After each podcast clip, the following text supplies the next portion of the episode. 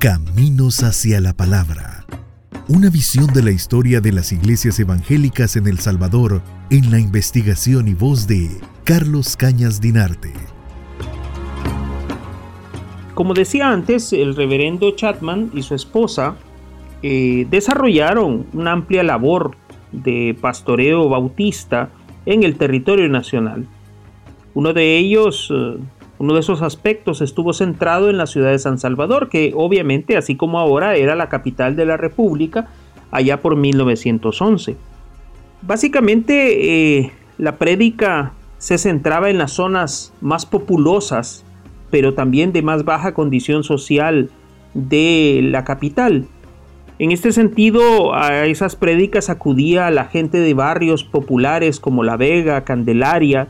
el sur de San Salvador, donde estaban áreas, insisto, populares, densamente pobladas, y donde había mucha pobreza y sobre todo mucha marginación social.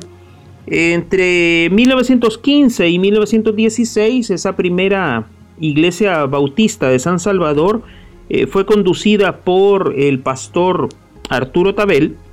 y eh, fue en esos años en que eh, la Convención Bautista del Norte eh, decidió invertir en la compra de un terreno en el número 26 de la 11 Avenida Sur, en San Salvador, para construir ahí el templo de aquella iglesia evangélica. Mientras se daba ese, ese proceso de construcción, se alquiló una casa en el número 17 de la avenida Cuscatlán y ahí funcionaba esta comunidad religiosa.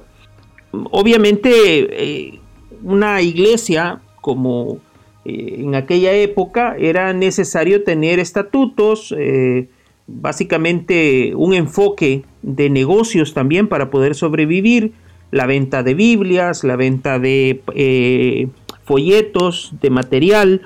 y había que hacer también inversión en inmuebles, en bienes muebles también para poder eh, expandir la disciplina, las doctrinas y todo lo que tiene que ver con el ministerio y la propagación del Evangelio.